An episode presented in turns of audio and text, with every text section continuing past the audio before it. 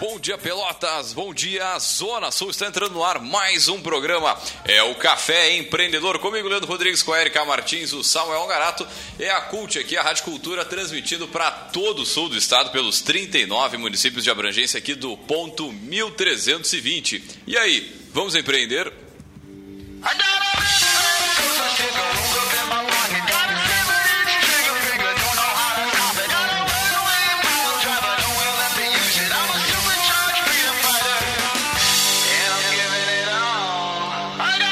Café Empreendedor tem a força e o patrocínio de Cult Comunicação. Multiplique os seus negócios com a internet. Venha fazer o gerenciamento da sua rede social e o site novo para sua empresa já. Ligue no 3027 1267 e sim, meu amigo, multiplique aí os seus negócios com a internet.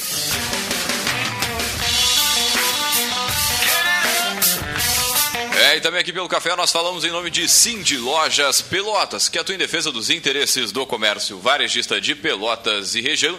E também, é claro, falamos em nome de Cicred, gente que coopera, cresce. É, para sua empresa crescer, vem junto com a gente, vem pro Cicred. É,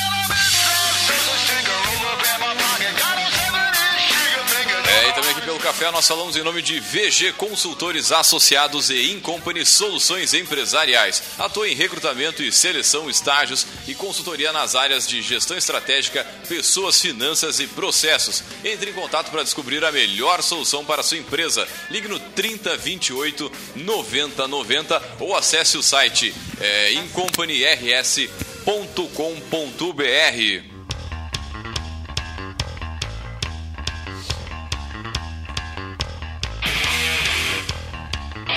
bem, começando mais um programa, mais um Café Empreendedor. Lembrando, você pode entrar em contato aí pela nossa live na página da Rádio Cultura. Você pode entrar em contato também pelas nossa, pelas nossas redes sociais em geral, aí pelo e-mail leandro@radioculturapelotas.com.br. Mande seu alô, manda sua mensagem, sua pergunta, enfim, interage com a gente que a gente adora aí responder os nossos ouvintes.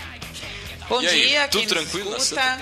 Uh, antes de a gente entrar no tema, só, só queria fazer um, um, um comentário, né? Mandar uma saudação aí pro pessoal da FATEC, aqui do Senac, que essa semana uh, promoveu uma palestra muito interessante, que quando a gente ficou sabendo aqui no café, as inscrições já estavam esgotadas. A gente não conseguiu nem divulgar, porque quando começaram, com o presidente da BRH do estado, né? O, o Oriaco Basque. E foi, foi muito bacana, assim, é, ora, sobre gestão de pessoas, né? Como diferencial competitivo. E ele trouxe algumas uh, atualizações sobre o que, que ele tinha visto no, no Congresso Mundial de Gestão de Pessoas em Chicago, que teve agora em junho. E, e, bem bacana, assim, umas discussões muito alinhadas com o que a gente vem fazendo aqui na, no, no café. Né? Então, uh, a questão da, das, do que, que tem de tendência hoje em dia, né? É, o que, que as áreas de gestão de pessoas devem se preocupar e muito o que a gente vem colocando aqui, né, o novo significado do trabalho, o que, que as pessoas esperam, uh, o quanto as organizações têm que lidar com expectativas fora da realidade que as pessoas acabam criando, né, e muitos mitos do tipo o trabalho ideal e aí as pessoas acabam ficando insatisfeitas porque elas elevam muito o parâmetro do que elas esperam das empresas, né? Mas só para dar um, um, resuminho, assim, foi bem legal mandar um abraço aí pro pessoal e dizer que fiquem ligados ali, porque tem outras, pelo que o pessoal de lá passou, tem outros eventos em pauta, né? E. Opa! Opa, ao vivo. Ei, beleza. Não, só, só dando aquela conferida aqui no nosso, ah, lá na nossa live. é, estamos, estamos ao vivo, né? Ao vivo. Fala aí, Ao vivo, Vinícius. mandar mais uma vez um beijo aí para pessoal lá da. Pessoal não, né? Pra empresa que nos presta serviço ao vivo. Só que Grande não. abraço. Só que não. Bom dia, bom dia a todos. Também comunicar que o Café Empreendedor vai estar presente no Cona RH, né? Ah, é Cona RH, o maior verdade. congresso brasileiro de recursos humanos. É, vou estar participando 13, 14, 14, 15, 16, 14, 15, 16 agora de agosto em São Paulo. E a gente vai fazer um programa aí pra frente falando um pouquinho sobre essa experiência, sobre o que foi é, passado pelos palestrantes, treinamentos, palestras bem interessantes que vão acontecer por lá. Muito bem, vá, tá louco, café empreendedor aí, rompendo as fronteiras do, do Brasilzão. E também para quem nos segue lá e é de outra região, ah, quem sabe encontra o Vinícius ali, né? Vai estar ali pela. Em São Paulo, né? O Vinícius ah, vai acontecer a Isso, feira. lá na Expo, é, Expo São Paulo, vai, é, vai ter o congresso e tem a exposição né, das feiras. É, quem tiver pessoalmente pela feira, não conseguir ir no congresso, tem o stand da Feliz, que é uma empresa que a gente já entrevistou aqui também, que vai estar expondo é, por lá. Talvez esteja por lá ou no congresso em algumas palestras. Daí, como tem três palestras ao mesmo tempo, mas tem o um WhatsApp ali, tem o um contato, a gente pode nos procurar pelas redes sociais, manda um messenger aqui no Facebook a gente combina para a gente conversar por lá, não tem problema. Se vê Muito alguém bem. com chimarrão lá, com, né, com a bateria, é o Vinícius, ali, só a madeira vai estar lá. Show vamos lá então? Vamos lá, olha só, entrando já no nosso assunto de hoje, é né, um assunto mais complexo, mais denso, né, muitas vezes, né, que para falar sobre as características e os desafios aí da gestão hospitalar, é, meu amigo, a nossa convidada é, é a professora Isabel Cristina Haas, ela que é da Universidade Federal aqui de Pelotas, vai compartilhar um pouco da sua experiência aí no gerenciamento de hospitais, somada né, ao período docente. Para isso nós vamos trazer diretaço aí a nossa poderosa semana, poderosa chefona da semana.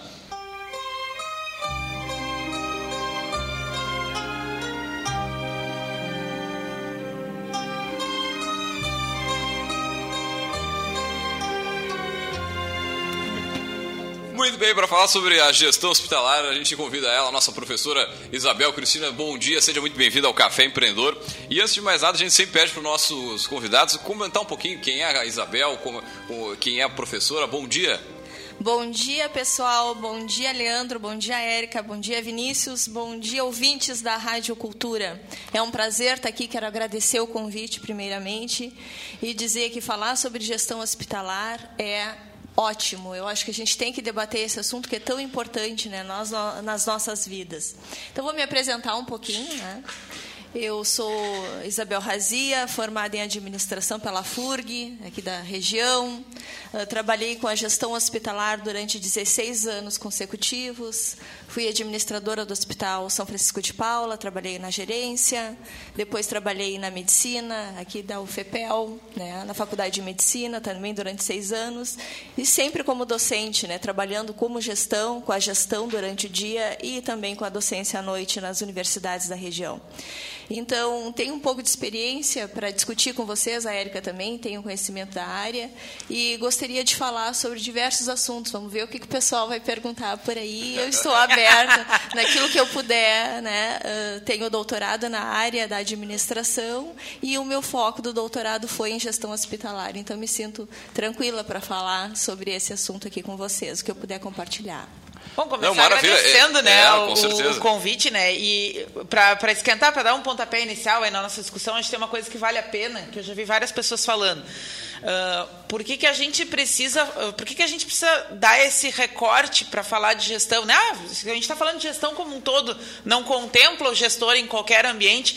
O cenário do hospital, do serviço de saúde, de forma Nossa geral, ele é muito diferente do que qualquer outro sabe? A ponto de ter justificado uma, uma criação de um ramo específico dentro, né? E até mesmo em, em produção de ciência. Eu, né? eu lembro quando eu estava me formando em administração, tu tinha uma, uma habilitação em gestão é, hospitalar. Foi, né, Beto? Te atira. Tu, tinha uma, algumas coisas, tu poderia ir para o marketing ou para outra área e poderia te habilitar em gestão hospitalar, né? Tinha um, meio que um foco pra essa, pra essa, nessa linha.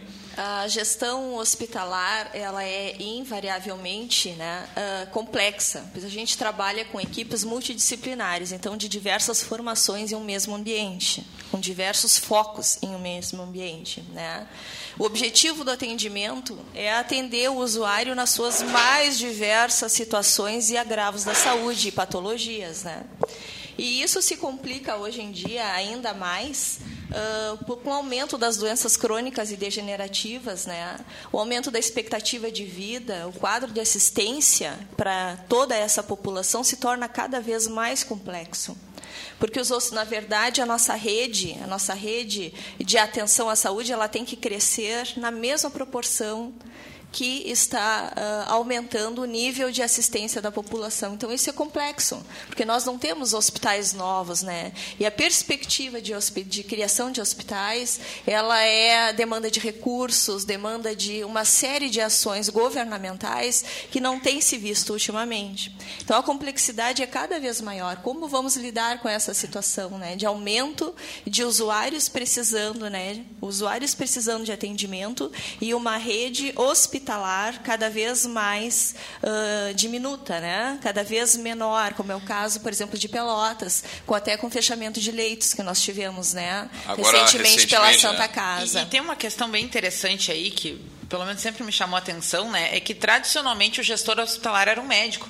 Né? E, e o próprio fato de que uh, no passado alguns hospitais particulares que existem eles foram muito movimentos disso, né? De união, união de médicos, uh, né? Querendo ter o seu próprio hospital e parará. E, e essa questão do não gosto de dizer causa, assim, porque parece que a gente está sendo meio fatalista, né? Mas de, de toda essa complexidade, né? Muitas vezes uh, foi, me falta um adjetivo que não seja caótico, assim, mas é, que É. olhando de fora parece Não, caótico, nós estamos né? vivendo uma situação caótica, mas eu acho que a gente tem que fazer uma reflexão, ah, porque o, gestão- o hospital é o nível secundário de atenção, né?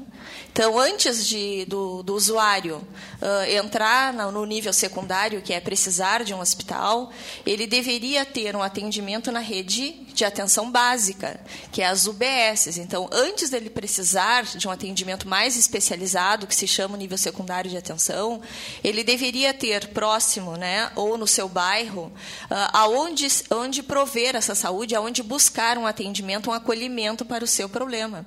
O que, que acontece hoje?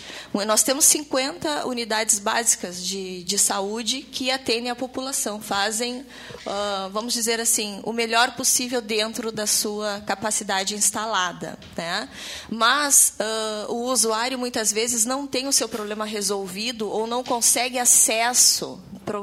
Um dos principais problemas é o acesso à atenção primária, à UBS, e acaba, o que, que ele faz? No desespero, ele acaba procurando o hospital mais próximo para tentar resolver essa situação através do PS.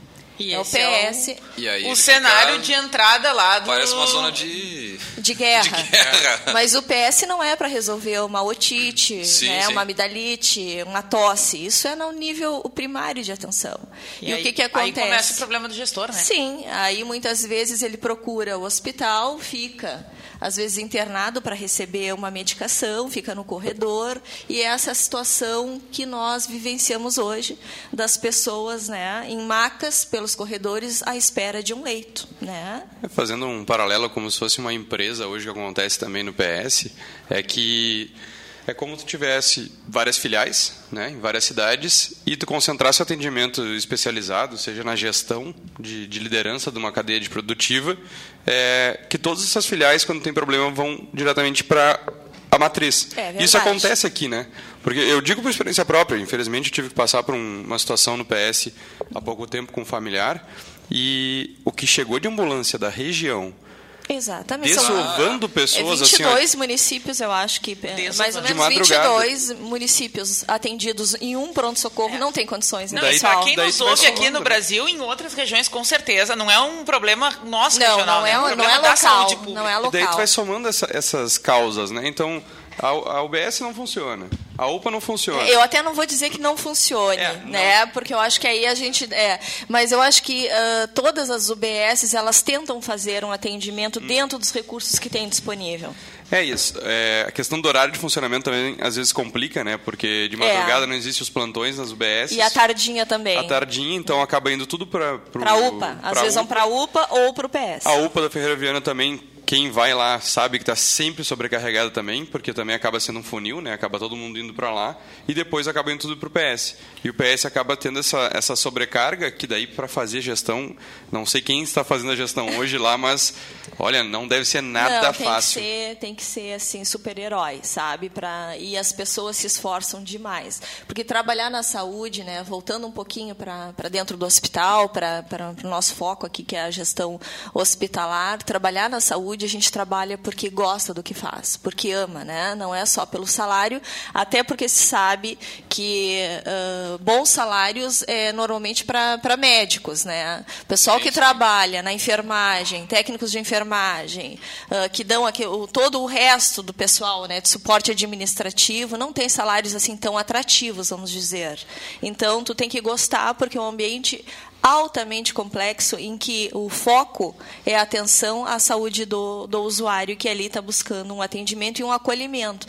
Então é um ambiente carregado, vamos dizer assim, um ambiente pesado para se trabalhar e tu tem que gostar muito do que tu faz, porque tu precisa ter humanidade para isso, né? Tu precisa olhar o outro e entender as suas mais diversas dificuldades que nem sempre são atendidas, né? Então, uh, Pelotas tenta fazer, eu acho que nós temos ótimos gestores hospitalares, mas eles lidam com uma demanda de falta de recursos enorme né, com atraso e de pagamentos, por exemplo, o caso da Santa Casa tem um milhão para receber, né, um milhão de dívidas, por isso fechou os leitos até. Sim, sim. Então, como é que um gestor uh, pode prestar todo o atendimento, alimentação, acomodação, remédios, materiais cirúrgicos, materiais uh, para curativos, enfim, todo o atendimento, né, porque é uma, é uma equipe multidisciplinar que dá um suporte a esse paciente. Como é que ele vai fazer isso? Isso se ele não tiver recursos.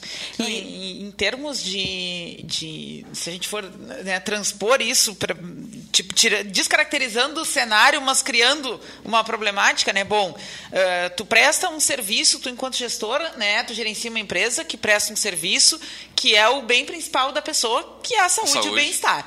Né? Vida, é. Aí o teu uh, maior cliente né, se, falando em, se tratando em, de hospital público, aí, que é a grande maioria, uh, é o governo, né, que não te paga em dia, não paga muitas vezes o suficiente para cobrir o custo que teve para prestar aquilo ali. Né? Por outro lado, a tua mão de obra também está naquele fogo cruzado, falava que os salários não são atrativos, né? Não, Muitas não vezes são nem atrativos. Dia, eles não, não são, é. né? Às vezes nem, não dá nem para garantir que todo dia 5 vai estar tá lá. Né? Então, em termos de gestor, é um desafio meio assim, parece que a gente está falando de, um, de uma empresa natimorta, né? Porque, bom, uh, se não, se não com tem tudo recursos, isso, como é não... que a gente organiza, né? Não, e além disso que você está comentando, muitas vezes esses hospitais eles são 100% é, tem que gerir da forma como uma empresa pública, né? E tu tem todo aquele ritual é, burocrático Sim, de compra, licitações, sim. Agora, tu aliar tudo isso que a Erika falou, mais ainda o fato de, da, da, gestão pública, de seguir todo o ritual. Né? O desafio, pô, é, acho que é cada vez maior, né? ainda mais com essa falta de, de recursos. Por isso que a gente diz que a gestão hospitalar é uma das mais complexas que existe, né? porque tu precisa trabalhar com a gestão, né? com foco, com indicadores, com meta, com resultados, com planejamento estratégico, com ações muito definidas né? no âmbito hospitalar para poder fazer do pouco muito para poder fazer render, né? Então a, a, gente aprende quando se trabalha com saúde a cuidar muito de custos, né? Acho que não tem quem uh, trabalhe e preste assistência ou trabalhe com gestão em saúde que não se atente a, a, a indicadores de resultados né, ia trabalhar com custo, sempre avaliando aonde poderia diminuir custos, aonde poderia proporcionar maior qualidade naquele atendimento, sempre visando a qualidade, que é um foco, né, foco de todos os hospitais da região, atender com qualidade, é isso que se busca, mas a dificuldade reside em trabalhar com pouco, uma mão de obra às vezes, né, também escassa, porque tem que se trabalhar no limite, no limite a gente não tem folga, e, e se atentando sempre à parte de custos, né, buscando reduzir e usar da melhor maneira possível os recursos disponíveis que se tem.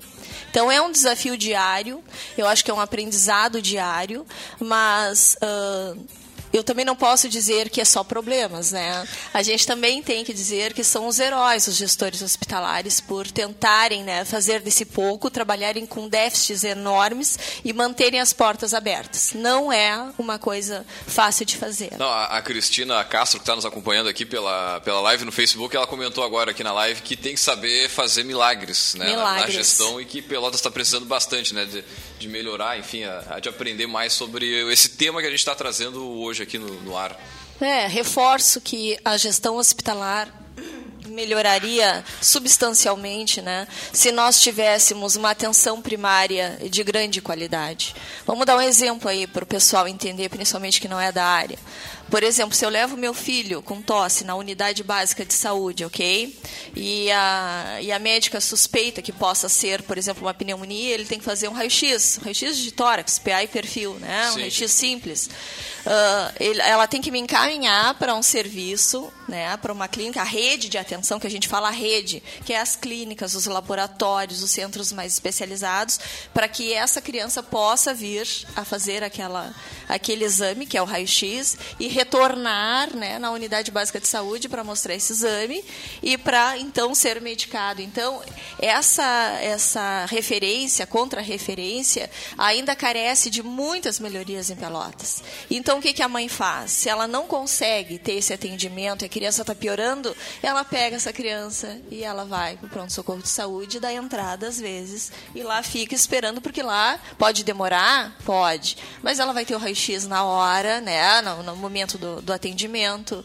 Se, por exemplo, for algo mais sério, vai ficar internada já recebendo medicação a criança. Se necessitar de uma internação maior, ela vai para um leito. Enfim, então, o que, que as famílias fazem? Elas procuram né, o nível secundário de atenção para resolver os seus agravos de saúde que deveriam ter sido resolvidos na atenção primária. Então, nós temos que reforçar, na verdade, e ampliar, que é o que se quer com a estratégia de saúde da família, né, é uh, tratar e prevenir situações que possam levar a uma internação futura. Então, a estratégia de saúde da família, que atende em muitas unidades, mais ou menos, acho que mais de 60% das unidades das 50 UBSs aqui de, de Pelotas, já trabalham com a estratégia, com equipes de estratégia, que procuram né, orientar as famílias, que procuram uh, olhar o quadro, né, porque a assistência não é só o indivíduo, a assistência é o indivíduo e suas peculiaridades, o lugar onde ele mora, né, como é que é esse cuidado, a situação situação sanitária desse indivíduo, né? o que, que ele tem à sua disposição. Né, como é que é o nível de vida dessa, dessa família. Então, esse cuidado todo é justamente para tentar eh, prevenir problemas maiores, né? que vão precisar de uma assistência maior. Acho que esse ponto é, é importante a questão da, da conscientização, né? Da, desses, dessa família saber onde buscar. Claro. Porque a gente tem uma cultura, a gente sabe que na hora do aperto. Deu ruim, é corre pro PS. Pro PS. É, é verdade. É. E, e, é a segurança de todo mundo. É justamente por isso que eu estou dizendo. A gente tem que eu mudar sei que lá essa eu tenho cultura. um apoio, né? Só que eu vou levar seis horas de atendimento, mas lá eu vou ter o atendimento que de repente e a eu medicação não teria. e a medicação Exatamente. na hora. É. Só que tudo é questão de conscientização, porque se para muita gente, é, até para nós, a gente não sabe o caminho correto, imagina o pessoal que não tem acesso à informação, que não tem esse acompanhamento. Então, é, é essa cultura que tem que quebrar esses paradigmas, né? É, de entender o papel de cada da UBS, da UPA, do, do, PS. Só que isso é um trabalho que tem que ser em conjunto, né? É. Não tem como a gente pensar que, que a população vai saber de um dia para o outro para onde vai, como vai fazer, aonde vai ter tal atendimento. E, e, daí, como tu disse, a questão do atendimento local é muito importante para essa muito importante. conscientização. É, eu digo porque é, as gurias. Os é, grupos também, né? Os da, grupos da que Mauge, tem. Né? Elas a, são atendidas ali na. Acho que é o BS também na Salgado Filho. Sim. O atendimento é espetacular.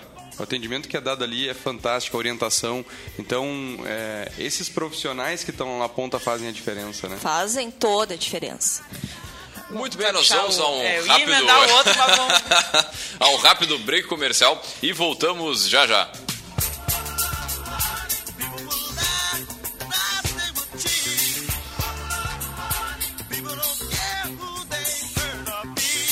O Cindy Lojas Pelotas quer ver o comércio pelotense crescer cada vez mais. Por isso, oferece aos seus associados serviços e facilidades, como convênio para assistência médica, auditório para realização de treinamentos e cursos, consultoria jurídica e outros. Conheça mais sobre o Cindy Lojas Pelotas em www.cindylojas.com.br ou pelo telefone 3227 1646. Cindy Lojas Pelotas. Estamos aqui para lhe ajudar. Entre em contato. Dudu, hoje eu vou te ensinar a empreender. Tá vendo aquela safra recorde ali? Tudo fruto do que eu plantei. Ah, não me diga, vô. É, sim, meu filho. Tudo fruto do dinheiro que eu plantei na poupança do Sicredi. É isso que eu chamo de fazer chover na lavoura. Nossa, vô, incrível. Investir na poupança do Sicredi é fortalecer o seu agronegócio. Poupe hoje e colha grandes resultados ali na frente. Sicredi, gente que coopera cresce. Jornal, rádio, TV, internet. A busca por informações evoluiu. O acesso é rápido e fácil. Mudou. Mas o que nunca vai mudar é a confiança nos veículos de comunicação. Conteúdo de qualidade com profissionais que você confia. Desconfie de conteúdos espalhados em grupos de redes sociais e sem assinatura. Busque sempre uma fonte confiável. Os veículos jornalísticos seguem com os seus princípios: atender e contribuir para que a sociedade tenha acesso à informação verdadeira. Uma iniciativa Agerte, Associação Gaúcha das Emissoras de Rádio e Televisão. Instante Sebrae. Crescer e criar empregos mesmo na dificuldade.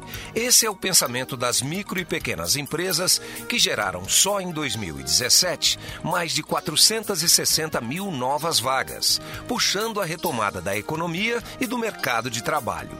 Por isso, apoiar as micro e pequenas empresas é ajudar a criar mais e mais empregos. Sebrae, especialista em pequenos negócios.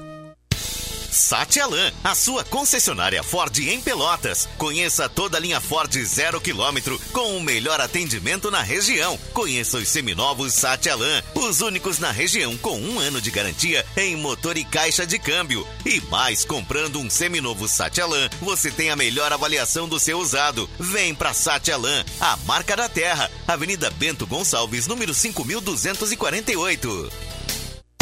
Você está ouvindo Programa Café Empreendedor. Apresentação: Leandro Knepper, Jean Quadro e Érica Martins.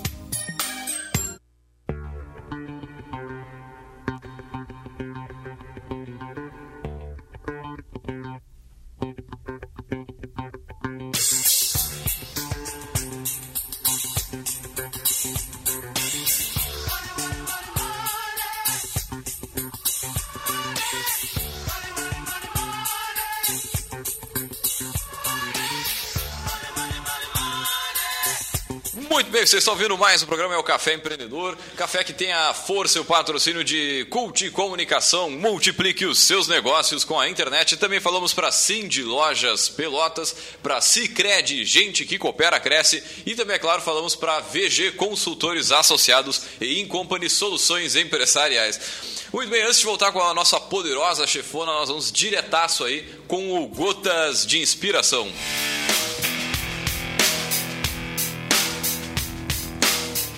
Se a palavra tem poder, imagina a atitude. Martins, Eric. Eu, eu adoro esses créditos que eu ganho só por achar as frases. Né? O dia que eu for a criadora das frases, meu Deus, né? É, é- é ela que dá um soco no estômago, né, cara?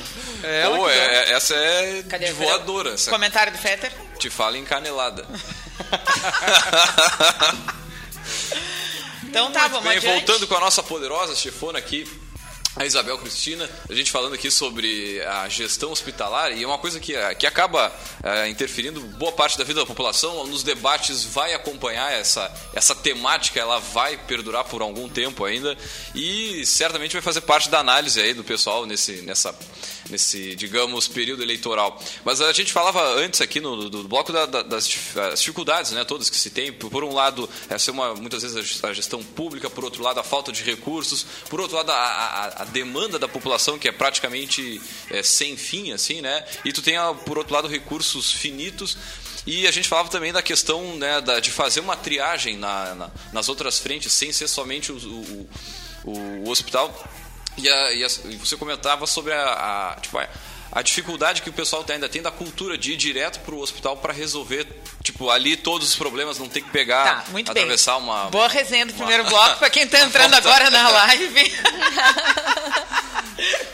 Ótimo. Não, dá- dá- Não, não, acho que a ia- gente ia o que eu dizer isso, é que pegar. é- essa, essa mudança da cultura que muitas vezes é complicada, né? O pessoal tem medo de, bah, vou ali na, na, na, na UBS, mas não vou conseguir resolver tudo. Ah, não, já vou lá direto no hospital, enfim, ali consigo finalizar todo, todo atendimento. né? É, é um cliente compartilhado, né? Isso é que é mais Pois é. engraçado, né? Porque tu é parte de uma cadeia prestadora de serviços. Uma rede, né? uma rede. É. E tu, né, tipo, tá em algum momento lá e, e a coisa, né, tipo, deveria ser mais orquestrado, né, entre as pontas para que essa rede, para que essa cadeia né, trabalhasse como tal de ponta a ponta, mas dado todas as limitações que a gente falou aqui, é, é, é uma, uma remada difícil aí.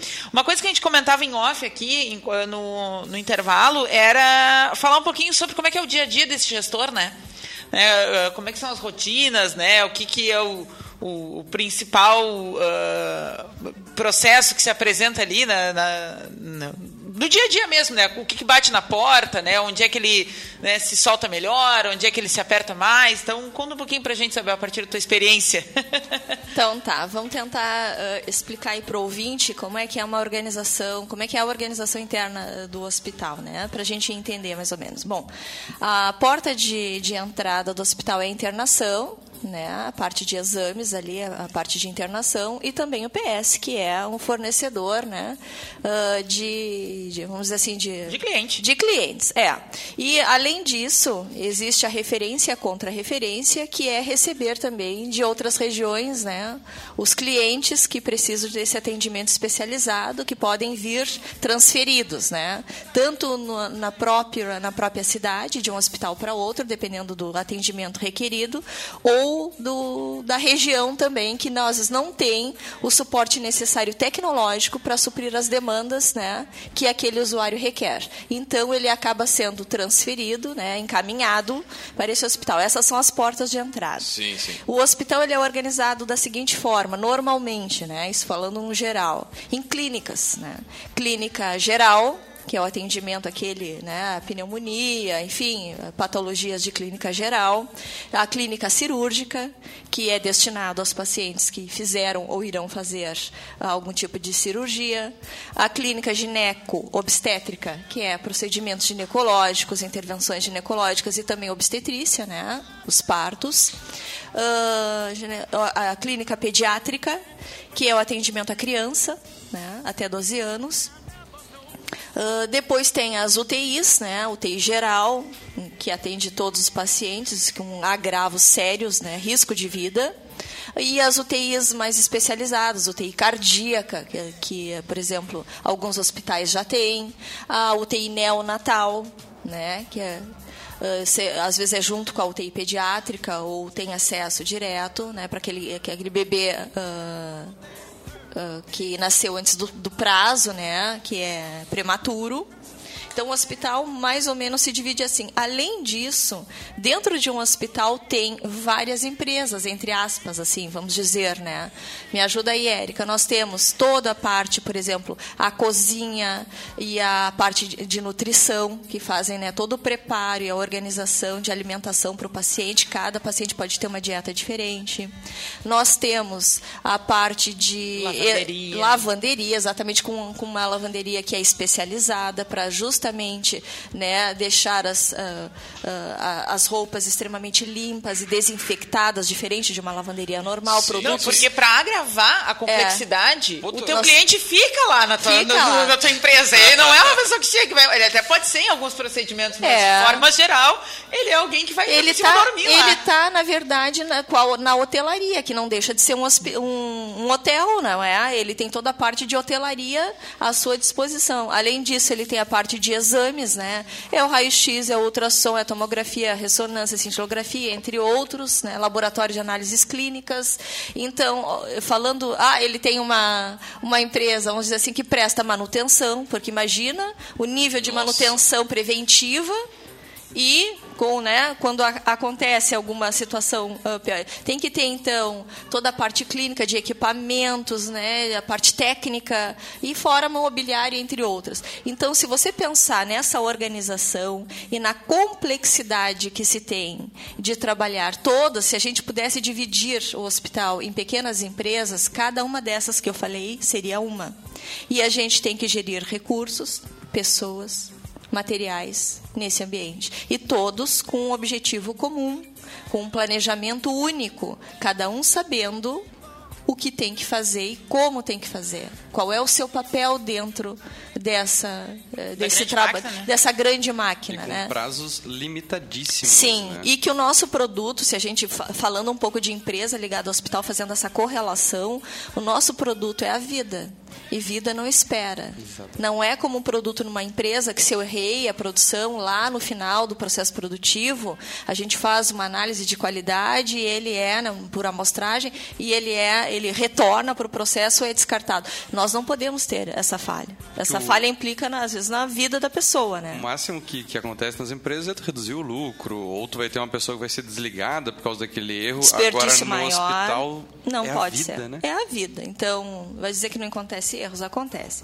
Bom, gerar todas essas empresas, né, fazendo esse link, é extremamente complexo e desafiador. Gerar pessoas com eh, eh, formações completamente diversas. Nós trabalhamos com médico, com enfermeiro, com técnico de enfermagem, com psicólogo, assistente social, com administrador. Me diz a Érica, com a nutricionista. É, não, o que me chama. Ah, não, o Com plano de, fisioterapeuta. o plano de cargos salários tinha 24 horas por dia também. mais de 100 É. tipos de cargos, 150 tipos de cargos diferentes. Não, mas o que mais me chama a atenção aí, de novo, né, pensando na- do, ponto de vista do gestor, é que assim, ó, muitos desses profissionais são altamente especializados, né? Tem Muito. uma, uma ideia em relação a, a trabalho, carreira, né? E não tem por formação, às vezes eles têm por experiência de vida, né, e coisa e tal, mas por formação não tem essa visão gerencial. Né? E às vezes quando tu quer levantar essa discussão, quando tu quer falar de indicador, quando tu quer falar de controle de desperdício, né? de, de controles e, e e mensurações de forma geral, tem também essa resistência. Né? Porque esse pessoal vai dizer que, bom, aqui não tem que ser gerenciado como uma empresa, aqui é um serviço de saúde, né? essa questão mais conceitual que, que muitas vezes se perde, porque também não é da formação. Né? E aí o pessoal chega com expectativas ah, altas, né? às vezes pouco consciente de qual é o seu papel dentro daquilo ali, né? E de por que que ele é cobrado de algumas coisas, né? Então, tem É, esse agravante também. Eu vou dizer que ah, dentro da- das unidades hospitalares, pelo menos vou falar aqui de Pelotas, se trabalha bastante a questão do, do treinamento contínuo, né? É a educação continuada que os hospitais Trabalhei lá É, também. Quando eu entrei, eu entrei na educação continuada. Educação continuada. Então essa educação continuada, justamente, ela um dos propósitos, né, dentre vários, é a qualificação permanente daquele profissional e esse entendimento também da sua parcela na gestão do hospital. Então, se a empresa, né, o hospital, trabalha com planejamento, com um planejamento estratégico, ele tem que saber na sua área, eu trabalho lá na UTI. Bom, lá na UTI, faço o gerenciamento da UTI. Lá na UTI, quais são né, as ações que eu devo gerenciar no meu dia a dia que impactam nas ações ou no resultado final eh, desse hospital. Então, eles trabalham muito bem esse, esse entendimento de qual é o teu papel na assistência e qual é o papel eh, gerencial. A gente aprende muito. E trabalhar com custos também, com orçamento, né, com cuidado com, com aquilo que se faz e os resultados das nossas ações. Então, acho que esse treinamento continuado dentro do hospital justamente é para dar essa formação, além da parte técnica, né, da assistência, obviamente, dos cursos que se tem, mas também dá ah, uma formação para esse profissional que não é da área de gestão, para que ele entenda que ah, ah, essa complexidade de gerenciar um recurso escasso, limitado, tendo que ter ações ah, positivas, né? Num trabalho conjunto, um trabalho de equipe. Eu acho que não há lugar, né? Também não conheço muito outros lugares, mas não há lugar que se trabalhe melhor em equipe do que no ambiente de saúde. Aí eu falo no geral, porque se você não trabalha em saúde, lá não consegue se adaptar. Porque eu preciso do outro e o outro precisa de mim a todo momento. Né? É um trabalho em conjunto. Não é um trabalho solitário, não é de um. Né? Não existe estrela. E, e o custo de quando isso não acontece É alto. né, é, É alto. alto. É aquilo que a gente falava antes, né? Porque muitas vezes isso acaba não acontecendo no dia a dia, nas organizações, mas tu não consegue mensurar diretamente o impacto disso, né? Tu percebe que algumas coisas realmente não funcionam como deveriam, mas tu botar na ponta, olha, porque vocês não conseguiram trabalhar como equipe, isso aconteceu, né? é, Na estrutura do, do serviço de saúde é diferente, né? É, acho que o, o serviço público, né, o serviço que é, por exemplo, 100% SUS, o serviço público de saúde, tem um pouco mais ah, de dificuldade em trabalhar com, com essa gestão mais orçamentária, vamos dizer assim. Ah, até porque no serviço público, ah, o controle, vamos dizer assim, é algo que está começando agora. Esse controle efetivo sobre despesas, isso é algo que está começando eh, agora no serviço público, né, de cuidar de gastos e de orçamento, algo já vivenciado há muitos anos no setor privado. Então, se, se a gente fizer um comparativo, acho que o setor privado uh, trabalha gerencialmente melhora essas questões. Agora, dentro dessa, dessa questão, assim, tu tem um recurso limitado e tudo mais, toda uma, uma forma de trabalhar, e se teu o número de atendimento, tu tem que passar ali 100, 200, é, mas a, o teu financeiro não acompanha isso, aí tu vai Tu acabar gerando atender. dívidas pro, pro hospital. Tu tem que atender. Tem que atender é, dá-lhe. a gente não pode fechar as portas, né? Isso não tem até por legislação. Pois né? é, tem- tem uma área Dependendo da situação, tu não pode, um, não pode simplesmente não vou atender. Não vou atender o parto. Né? Chega uma parturiente lá ah, e eu não vou atender o o- parto. É, ou tu vai der. encaminhar com. com e, e é muito sério isso, porque pode no, no, no caminho ela ter o bebê né, e ter alguma complicação. Então, é seríssimo. Tu- essa, o gestor normalmente atende, ele faz. O que, que ele faz? Ele se sobrecarrega. Ele fica, Sobrecarrega dizer, o hospital, ele fica trabalhando no déficit. É, a maioria dos nossos, os nossos hospitais de Pelotas trabalham em déficit. E não- eu não sei É? se você reparou, mas tem uma, Públicos área e da. privados, né? Públicos e privados é déficit. Nós temos dívidas, eh, eu não saberia dizer quantos milhões, mas todos eles trabalham no vermelho. E além daquelas, ah, daquelas situações onde o cara entra na justiça para conseguir o atendimento, conseguir uma, uma determinada uma cirurgia, não sei se tu repara que esse Sim, número a vem judi aumentando. que a gente fala da judicialização da saúde, né? Isso tem sido cada vez mais comum e é sério na saúde, porque as pessoas como demora para conseguir, né, aten- ou uma medicação ou um procedimento, ah, ela recorre, né, ao setor, à parte jurídica para ter esse esse acompanhamento, essa medicação, o procedimento liberado. Mas isso é porque nós temos falhas, né, dentro desse sistema de prover ah, o que é necessário. Mas também tem outras questões que, que eu acho que é uma discussão para um dia, para vocês aqui. A discussão é, às vezes, né, ah, ah, o médico eh, isso é, prescreve ou algo fora da rede, algo que não está né, na- disponível. Ah, e, e não tem uma justificativa também muito maior para isso, é porque ele gosta da que, o, que o usuário use aquele medicamento que não está disponível na rede, né? porque nós temos aqui uma, uma, uma, uma variedade de medicação ah, bem bem, vamos dizer assim, ó, que supre 90% da, da população. Então, esses casos são casos à parte no qual tem que fazer uma justificativa. Bom, tem uma doença que é rara, Sim, que sim. tem um procedimento que é específico só para aquele paciente. É um caso, então, que ele vai recorrer para ter esse acesso. Mas não é a maioria dos processos que hoje estão na justiça. Se tu vai fazer um levantamento, teve até um estudo da Federal que verificou isso. A maioria dos processos são para medicamentos que têm um similar na rede, tá? E que o médico prescreve outro. Simplesmente, vamos dizer assim, o princípio ativo é o mesmo e ele quer que o, que o usuário use determinado medicamento que é mais caro e que não está disponível. É que muitas Então- vezes ele já está acostumado lá no É. consultório É. dele ou em outras. Então essas locais coisas na- têm que ser revistas, porque também os nossos, né, os técnicos, os nossos médicos, especialistas, eles têm que, às vezes eles não sabem a lista do Remune, né, da lista de medicamentos que está disponível na, na farmácia municipal. Então isso é sério. Eu fui num, num médico que eu dei a minha listinha que eu tinha do Remune para ele, ele me pediu, me dá, porque eu não tenho, às vezes eu prescrevo e não tem lá. E o paciente volta aqui e não toma a medicação. Então, puxa vida, né? O mínimo que se tem que fazer para a população, principalmente da região aqui, do nosso atendimento, é o médico se atentar ao que, que tem disponível na farmácia para que, esse, para que esse cliente possa realmente tomar aquele remédio e ter a melhoria da sua situação de saúde. E o médico prescreve sem se atentar para isso. Não é correto, né? Não não estou dizendo que ele está errado, mas... se Não, é uma estrutura toda É. que, que chega nesse. nesse Mas é cenário. que é, o objetivo dele não vai ser alcançado, né? Se Exatamente. E esses casos, claro que tem muitos aí da judicialização, tem muitos que realmente o paciente precisa e entra com recursos para conseguir. Mas se tu for fazer um levantamento geral, existem vários, vamos dizer assim, uma grande parcela que poderia ter sido resolvido, né?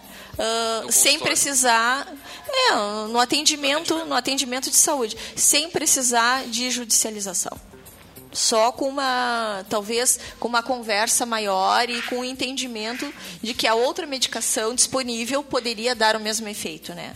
Ah, não, não temos medicação. Bom, assim tem que recorrer à parte judicial. É, e a judicialização né, né, na- nas demandas de saúde se tornou um lugar comum. né? E isso é muito desgastante para o gestor. Pro gestor, né? é. Porque ele todo o tempo Tem está Tá sendo tem que abrir a demandado exceção da e- exceção, muitas vezes, né? Tanto é que. ah, E o operacional mesmo, né? De ir, de apresentar cursos com jurídico e tudo mais. O juiz não tem nem ah, um conhecimento específico de uma área técnica médica para dizer se aquilo É, está é. correto ou não. Agora, o que, que acontece? Agora eles têm né, um suporte técnico com conhecimento para fazer essa triagem. Uhum. Só ver que se o juiz... ah, esse, Exato. Ah, existe esse, para- esse. Tilenol pode ser um paracetamol. É, sim, não, Sim. um Não, não, claro, exemplo mas só um exemplo, mas é. é. Então ele já tem agora, né, na parte judicial, ele tem um suporte técnico que pode realmente avaliar, são deve ser um médicos, né, que vão avaliar o que foi prescrito por outro. Né, o procedimento, a medicação que foi sugerida, o tipo de patologia que aquele paciente tem, se é algo realmente eh, muito raro e que por esse motivo não tem disponível medicação para esse, para esse paciente, para esse cliente, né? Então, realmente, lhe é, lhe é concedido ah, via judicial. Se não, é negado e para retornar à rede. Né? Então, graças a Deus, isso já é uma evolução de que não fica nas costas do juiz apenas numa parte que ele não tem conhecimento para isso, essa decisão. Sim. Muito bem, já chegando ao, ao finalzinho É né, do nosso café aqui, 10 horas e 55 minutos. A gente tem, é, passa, passa ligeiro. Muito né? rápido isso! Não, e é um assunto que daria certamente muitos programas. Mas acho que. Dava para subdividir né, em várias áreas. Ah, Pessoas sim, no hospital, sim. marketing no hospital, custo no Ou como hospital. faz a gestão de pessoas, né? O tra- pessoal trabalhando 12 horas, 24 horas. É né? E- desgastante imagina, demais. E, tu- Ah, e tá tem- louco. o que mais me chama a atenção nessa complexidade é que tu tem que estar sempre aberto.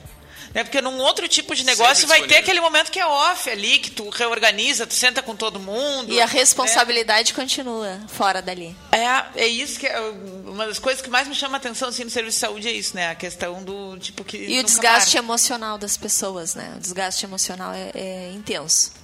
É importante porque a gente tem na, na cidade formação em gestão hospitalar. Tem. É importante Ajudei passar... a criar o curso, inclusive. Pois é, é importante passar essa informação para quem está pensando em iniciar na carreira e quem está se formando, né?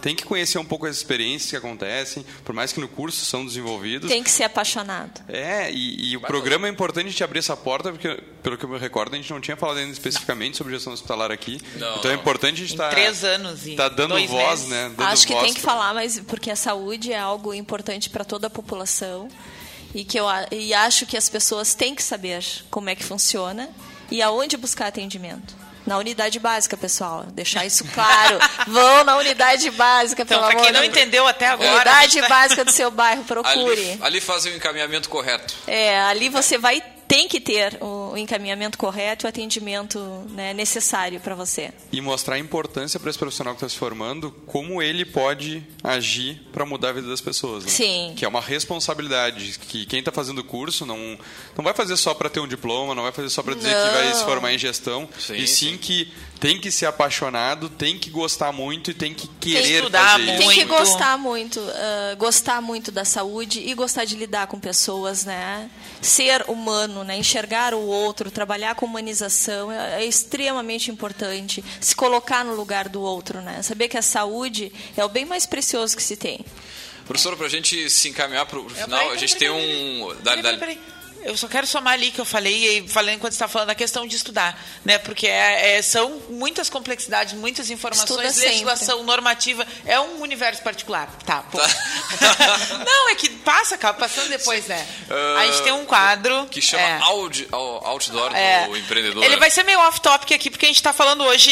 ah, Não, mas né, pode ser de um- direcionado para as pessoas da área da saúde. Ah, bom. É, Então, eu acho que então o vai. recado, o Depende- recado para quem está se formando. Exatamente, já recado Ah, é para quem está verdade. entrando na área da saúde, né? Uma, uma mensagem para o pessoal que está entrando nessa área e que certamente vai se apaixonar. É, tem um outdoor que tu vai colocar lá uma frase para quem estiver passando por ali enxergar. O que, que tu colocaria nesse outdoor? É, estude sempre e trabalhe com muito amor e dedicação. Tá bem? Ó, tá- Muito tá bom. Bonito, bonito. Temos livro essa semana? Temos, dá tempo Dá ainda? tempo que tava rapidão, batendo só um- A nossa dica dessa semana uh, é um livro que em várias uh, livrarias ele está dentro da editora em uma super oferta, que é Um Passarinho Me Contou, Confissões de uma Mente Criativa. É uma biografia voltada para negócios do criador do Twitter, ah, é legal. o Biz Stone. É bem legal, ele conta toda a trajetória dele, né, o, todo, tudo que ele não deu certo na vida, até o insight de criar o, o Twitter, né? E a gente sempre gosta de trazer essas histórias aqui para que as pessoas vejam que as coisas não nascem prontas desde a primeira tentativa. Né? Então, uh, essa é a nossa dica do final de semana, depois vai estar nas nossas redes. Um passarinho me contou confissões de uma mente criativa do Biz Stone, co-founder do Twitter. Muito bem, baita dica de livro. Nós vamos ficando por aqui. Agradecer a presença da nossa professora hoje. Também agradecer a vocês que estão, todos os nossos ouvintes aí que estão acompanhando pela live, pelo rádio, pelo site da rádio, pelo aplicativo, enfim, seja do jeito que for. Uh, e também, é claro, lembrando aqui que a gente sempre fala em nome de Culti Comunicação, multiplique os seus negócios com a internet. Também falamos aqui para Cindy Lojas Pelotas, para Cicred, gente que coopera, cresce. E também, é claro, falamos para VG Consultores Associados e Incompany Soluções uh, Empresariais. Nós também, logo mais, esse áudio estará disponível no nosso podcast, é o caféempreendedor.org, é o site que tem todos os áudios on demand, você pode ouvir aí qualquer hora, só ir lá e baixar, são mais de 18 18 mil uh, downloads, mais de 150 programas. Então use e abuse aí do conteúdo do café. Nós ficamos por aqui, deixar um grande abraço e até a semana que vem com mais Café Empreendedor.